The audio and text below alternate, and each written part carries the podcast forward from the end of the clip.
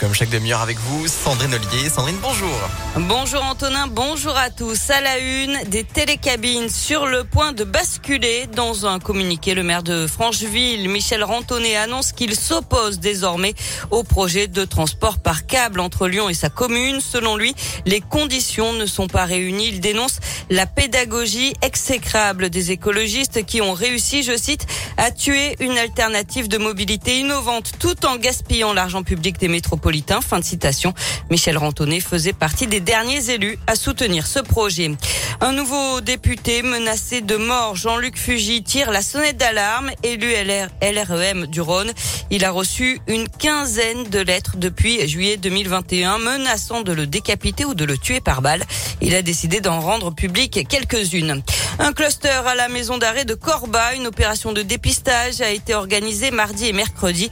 Résultat, 133 personnes contaminées au Covid, 119 détenus et 14 euh, agents pénitentiaires. Euh, pour les détenus, c'est quatre fois plus que la semaine dernière selon le progrès. Et puis Emmanuel Macron, toujours pas candidat, mais il a obtenu les 500 parrainages nécessaires pour se présenter à l'élection présidentielle. 529 au total pour le chef de l'État.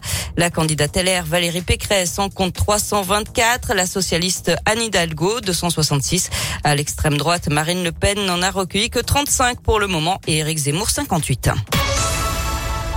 On passe au sport, les Jeux Olympiques d'hiver de Pékin, avec aujourd'hui la cérémonie d'ouverture. Ce sera à 13h heure française. Les épreuves, elles se poursuivent, mais il n'y a pas de Français engagés aujourd'hui. Elle, elle sera sur les pistes mercredi et elle compte bien briller. La lyonnaise Chloé Trespeuch, médaillée de bronze en 2014, vise un nouveau podium en snowboard. Elle s'est préparée à fond. Le snowboard individuel, c'est une course à quatre avec des virages, des sauts de plus de 20 mètres de long et des pointes à plus de 90 km le premier qui franchit la ligne d'arrivée a gagné. Particularité de la piste de Pékin, elle est plutôt longue et pas très rapide. Ce n'est pas l'idéal pour Chloé Trespech, mais elle reste positive. Je préfère euh, les parcours euh, techniques et engagés avec de la vitesse que euh, j'adore avoir peur et, et en fait la peur ça m'aide vraiment à me dépasser et j'adore l'adrénaline que ça me procure. après avec le travail j'ai appris à être plus performante dans les parcours qui convenaient un petit peu moins mes points forts. Le physique, euh, en tout cas, j'ai vraiment beaucoup travaillé pour euh, pas avoir cette euh, limite et que ce soit même une force. Donc de ce côté-là, ça ira. Et après, le côté glisse, bah, je l'ai travaillé. Donc voilà, j'estime que oui, j'ai ma chance à Pékin.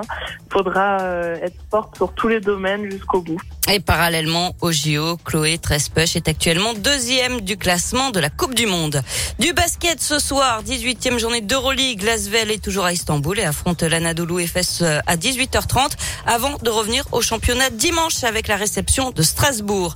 Enfin en rugby, 17e journée du top 14. Demain, le Loup, 3e, reçoit le Stade français, 10e, coup d'envoi à 17h. Le Loup qui a confirmé le départ de son entraîneur Pierre Mignoni à la fin de la saison